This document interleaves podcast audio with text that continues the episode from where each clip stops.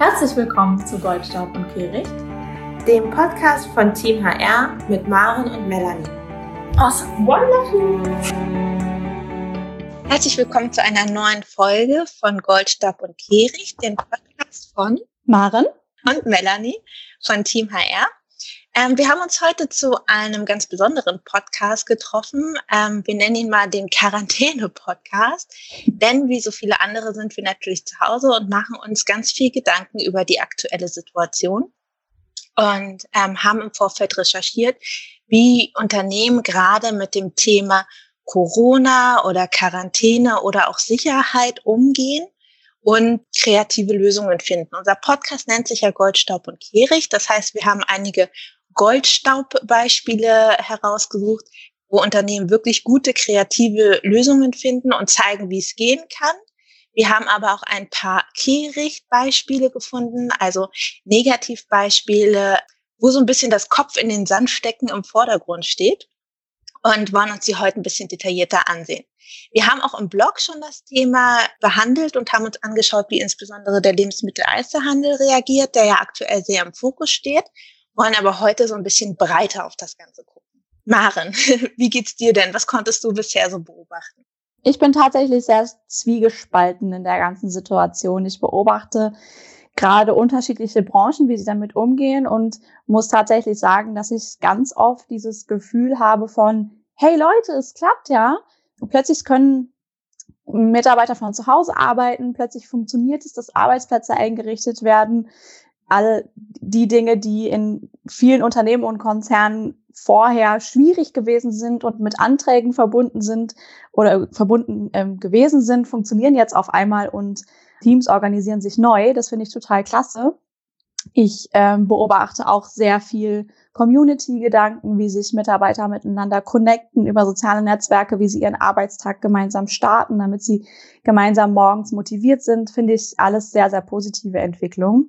Ich beobachte aber auch zum Teil Dinge, die ich nicht so schön finde, muss ich ganz ehrlich sagen. Mitarbeiter, die im Homeoffice sind und berichten, dass sie dadurch stärker kontrolliert werden, Arbeitgeber, die Angst haben, dass die Mitarbeiter jetzt Ferien machen, sagen wir mal in Anführungsstrichen. Also ganz zwiegespalten, viele verschiedene Dinge, die mir so im Kopf rumgehen. Ich glaube, was aber überwiegt gerade bei mir ist so ein bisschen die Freude darüber und vielleicht in manchen Bereichen auch ein bisschen die Schadenfreude darüber, dass es ja tatsächlich klappt, dass Mitarbeiter von zu Hause arbeiten können, dass sie mit der Familie vor allem zu Hause arbeiten können und dass das mit Sicherheit auch die Art und Weise, wie wir arbeiten, in Zukunft sehr stark verändern wird, denke ich. Ja, davon gehe ich auch aus. Ähm, ich finde, man hat irgendwie plötzlich das Gefühl, dass Sachen in Ordnung sind, die vorher nicht okay sind. Also wenn genau. ich, oder gefühlt nicht okay sind. Also ein ganz persönliches Beispiel, wenn ähm, mein Mann zum Beispiel im Homeoffice ist, also ich sage jetzt mal vor Corona, ähm, und der hat eine wichtige Telco und ähm, der Kleine, also wir haben ein Baby, der Kleine war irgendwie laut, hat laut gespielt oder gerufen. Dann habe ich ihn mir geschnappt, habe eine Zwischentür zugemacht, ähm, noch eine Zwischentür zugemacht, damit man ihn nicht hört. Jetzt habe ich das Gefühl, das ist okay, dass im Hintergrund äh, ein Kinderlied läuft oder äh, ein Baby eben lachen, wo man vorher immer noch dachte, oh, lieber weg, dabei gehört auch das im Homeoffice Homeoffice dazu und schadet ja der Arbeit überhaupt gar nicht. Ähm, und das finde ich irgendwie tatsächlich irgendwie auch ein bisschen befreiend, dass so Sachen plötzlich in Ordnung geworden sind oder akzeptierter sind und man halt gemeinsam auch darüber lacht und sagt, ach kenne ich, wir haben die gleiche Herausforderung und das finde ich tatsächlich sehr schön. Ja, und dass dadurch tatsächlich, glaube ich, ich würde jetzt mal sagen, glaube ich, weil ich habe kein Kind zu Hause, Mitarbeiter und Teams enger zusammenwachsen, weil sie jetzt alle in dieser Situation gemeinsam sind, sich vielleicht gemeinsam Tipps geben. Hey, was machst du denn heute noch mit dem, mit, mit deinen Kindern? Wir haben uns jetzt das und das überlegt, dass man dadurch auch so ein bisschen mehr Mensch wird in der Firma und nicht nur Mitarbeiter ist, der jeden Tag reinkommt, sich an den Schreibtisch setzt, seinen Job macht, sondern jetzt bekommt man gar diese Einblicke in das Leben des anderen Kollegen. Und irgendwie finde ich, oder glaube ich, dass das eine, eine gute Auswirkung auch auf viele Unternehmenskulturen haben wird, dass äh, Mitarbeiter jetzt so zusammenwachsen und sich auf eine ganz andere Art und Weise kennen. Ja, das stimmt. Da hast du eigentlich auch ein gutes Stichwort gegeben. Ähm, wir hatten ja angekündigt, wir haben so ein paar Goldstaubbeispiele und ein Beispiel, was ich total schön fand, ist ein Sicherheitsunternehmen, die normalerweise halt für Messen und Veranstaltungen gebucht werden. Das heißt, diese fallen aus, die haben gerade nichts zu tun. Also hat sich dieses Sicherheitsunternehmen in Erfurt, meine ich, gedacht, okay, dann äh, tun sie was Gutes und unterstützen Menschen, die nicht einkaufen gehen sollten dabei und gehen kostenfrei für diese Menschen einkaufen. Und das ist natürlich eine total tolle Aktion, weil zum einen wird sowas wie Kurzarbeit abgewendet einfach weil die Mitarbeiter trotzdem eingesetzt werden können. Sie tun was Gutes, sie lernen sich einfach anders kennen. Ich glaube, so eine Aktion, das ist was, da erzählt man sich einfach im Unternehmen noch über viele Jahre von. Das stimmt, ja. Genau, und das bleibt halt einfach hängen. Und ähm, das Unternehmen rückt ganz anders nochmal ins Bewusstsein. Mhm. Ähm, tatsächlich auch vor Ort. Und ich denke, da wird es auch irgendwann so eine, ja, Payback-Time geben, dass wirklich ähm, Leute sagen, ach Mensch, ähm, bei dem Unternehmen weiß ich, die haben meine Großmutter unterstützt, als äh, der Virus da war. Und ähm, bei der nächsten Veranstaltung buche ich vielleicht gerade deswegen genau dieses Unternehmen. Natürlich ist es gerade für so kleine Unternehmen super hart, trotzdem durchzuhalten. Aber ich finde, dass solche kreativen Ansätze eben zeigen, wie man vielleicht das eine oder andere besser machen kann oder erträglicher tatsächlich machen kann. Das stimmt und ich glaube auch tatsächlich, dass es ja nicht nur im Konsumer oder sagen wir mal Umsatzbereich am Ende sich positiv auszahlen kann, sondern auch im Arbeitgeber-Image. Ich glaube, dass jetzt gerade viele Unternehmen oder eigentlich alle Unternehmen die Chance haben zu zeigen, wie sie mit Krisen umgehen, wie sie mit ihren Mitarbeitern in dieser Zeit umgehen, was sie für ihre Mitarbeiter tun und vor allem auch ähm, zu zeigen, dass sie ihre Mitarbeiter sehen, dass sie die Bedürfnisse sehen, dass sie sehen, mit was ihre Mitarbeiter zu kämpfen haben und da weiterzuhelfen. Und dass sich das in den Zeiten nach der Krise sehr stark auszahlen wird im Arbeitgeberimage und dann mit Sicherheit auch in der weiteren Suche nach Kandidaten, wenn wir das alles mal überwunden haben. Ja, das, das zeigt ja auch, finde ich, der ähm, Lebensmitteleinzelhandel gerade sehr schön nach außen, indem ich Natürlich ist es selbstverständlich, dass man seinen Mitarbeitern jetzt Danke sagt dafür, dass sie an der Front sitzen, an der Kasse sitzen und sich jeden Tag quasi dem Virus aussetzen, damit wir volle Läden haben. Und trotzdem finde ich es sehr, sehr schön, dass fast alle, vor allem Lebensmittel-Einzelhandelsketten, das sehr, sehr stark und sehr, sehr deutlich nach außen kommunizieren. Wir haben dazu ja einen Blogbeitrag geschrieben mit einigen Beispielen und ich glaube, dass das definitiv sich, ähm, wenn das die ganze Corona-Krise mal vorbei ist, sich auch auf das Image wieder einzahlen wird am Ende. Ja, da Vor bin allem, ich auch überzeugt. Ich glaube vor allem, ich beobachte das bei den ähm, eigenen äh, einzelnen Märkten, in die ich gehe momentan, die hier bei mir um die Ecke sind. Da sehe ich ja quasi direkt vor Ort, was denn der Markt auch für die Mitarbeiter tut, wie der Markt mit den Mitarbeitern umgeht. Ich habe mich auch mal unterhalten mit einigen Verkäuferinnen da oder Mitarbeiterinnen in diesem Laden und ich finde, da zeigt sich am Ende dann tatsächlich mit Sicherheit ein riesiger Unterschied zwischen dem einen Markt und dem anderen Markt. Und ich glaube, man kann sich jetzt, ähm, wenn man sich jetzt ein bisschen anstrengt als Arbeitgeber und auf seine Mitarbeiter eingeht, sehr gut differenzieren und das dann für später quasi schon mal aufbauen. Ja, das stimmt. Ähm, da finde ich auch wieder ein besonders auffälliges Beispiel zurzeit Aldi. Ähm, ich weiß nicht, wer es mitbekommen hat, wahrscheinlich sehr viele. Es wird ja gerade sehr gefeiert, diese Aktion.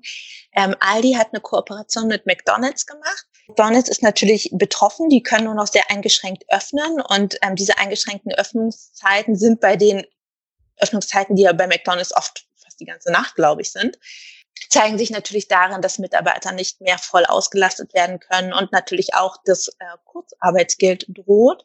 Ähm, also hat Aldi gesagt, sie kooperatieren oder kooperieren zusammen mit McDonald's und zwar werden McDonald's Mitarbeiter eingesetzt bei Aldi. Und das finde ich total großartig, weil ähm, im Lebensmitteleinzelhandel werden Mitarbeiter sowieso dringend gebraucht, aktuell aber noch viel dringender als zuvor. Und ähm, dass man eben so die Kurzarbeit oder auch tatsächlich die Angst vorm Jobverlust abwenden kann, indem man sagt, hier könnt ihr helfen, hier könnt ihr weiterarbeiten. Wir tun nicht nur was Gutes, sondern wir gewinnen quasi von allen Seiten. Aldi gewinnt die neuen Mitarbeiter, McDonald's ähm, sorgt dafür, dass die eigenen Mitarbeiter weiterhin eine Sicherheit haben Und die Kunden profitieren natürlich auch davon, weil sie einfach wissen, sie kriegen jeden Tag noch ihr Essen und äh, brauchen keine Hamsterkäufe machen. Das zeigt halt natürlich auch ganz, ganz viel über die Unternehmenskultur. Ich finde, man sieht einfach, dass da eine Führungsstärke dahinter steckt an beiden Seiten, dass man so eine mutige Kooperation und so einen mutigen Weg tatsächlich auch geht.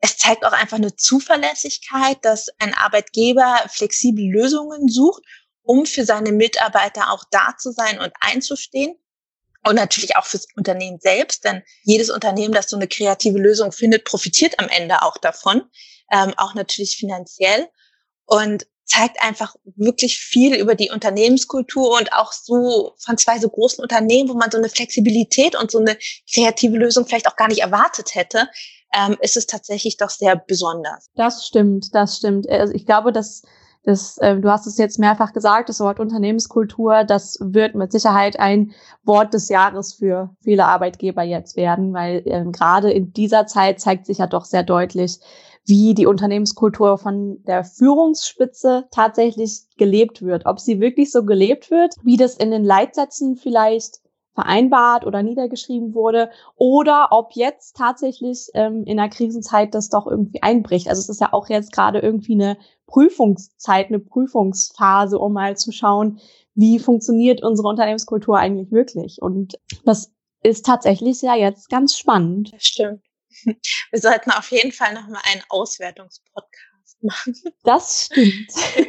Ich muss auf jeden Fall sagen, ich habe es ähm, dir ja vorhin auch schon mal erzählt, ich beobachte tatsächlich auch Dinge, die mich sehr überraschen. Gar nicht mal nur positiv, sondern auch irgendwie, ja, nicht erschrecken, aber traurig machen, wenn ich mir ähm, unter, viele Unternehmen sind ja schon bevor dieser Krise remote gewesen oder ähm, haben Homeoffice angeboten und ähm, haben sogar damit quasi ihre Arbeitgebermarke beworben, dass sie so flexibel sind. Und das ihren Mitarbeitern ermöglichen. Und dann doch jetzt in Zeiten dieser Krise, in denen jeder dann im Homeoffice sein muss, immer ein bisschen das Flattern kriegen, sage ich mal, und versuchen, das zu kontrollieren, versuchen ihren Mitarbeitern klarzumachen, dass sie jetzt zu Hause trotzdem produktiv sein sollen, dass quasi Checklisten rumgeschickt werden, wie man trotz Homeoffice produktiv sein kann, dass sie versuchen, die Mitarbeiter trotzdem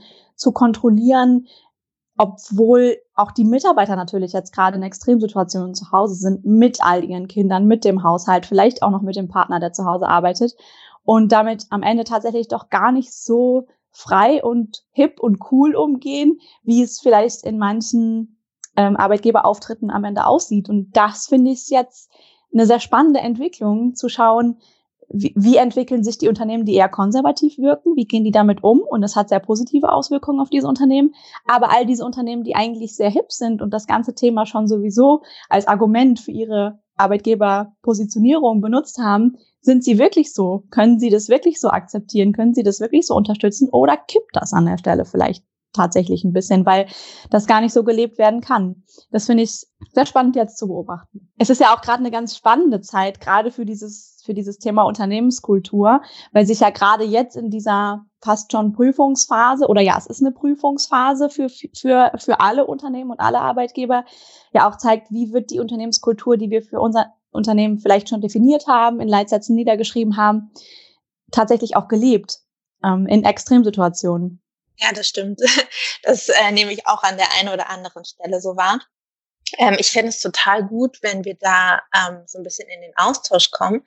Vielleicht kann ähm, ja der ein oder andere, der den Podcast hört, uns einfach mal erzählen, wie es bei denen läuft. Wir haben ja auch gleich noch so einen kleinen Unternehmenseinblick. Das heißt, ähm, es wird nach diesem Podcast eine zweite Folge kommen, wo wir uns mit zwei Kollegen von Payback unterhalten und ähm, schauen, wie dort tatsächlich das Thema gerade gelebt wird, welche Lösungen es gibt und welche Ansätze. Genau, das, äh, da freue ich mich sehr drauf. Das wird auch noch sehr spannend, mal zu schauen, was kann ein Arbeitgeber eigentlich jetzt gerade noch für seine Mitarbeiter tun. Ich habe gehört, es gibt da schon sehr kreative Lösungen und freue mich da sehr drauf. Super.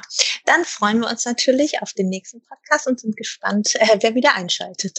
Genau. Wir freuen uns auch auf und über Kommentare von euch, wie es euch gerade geht, wie ihr das gerade umsetzt, was habt ihr gerade für Herausforderungen. Das finde ich auch immer sehr spannend.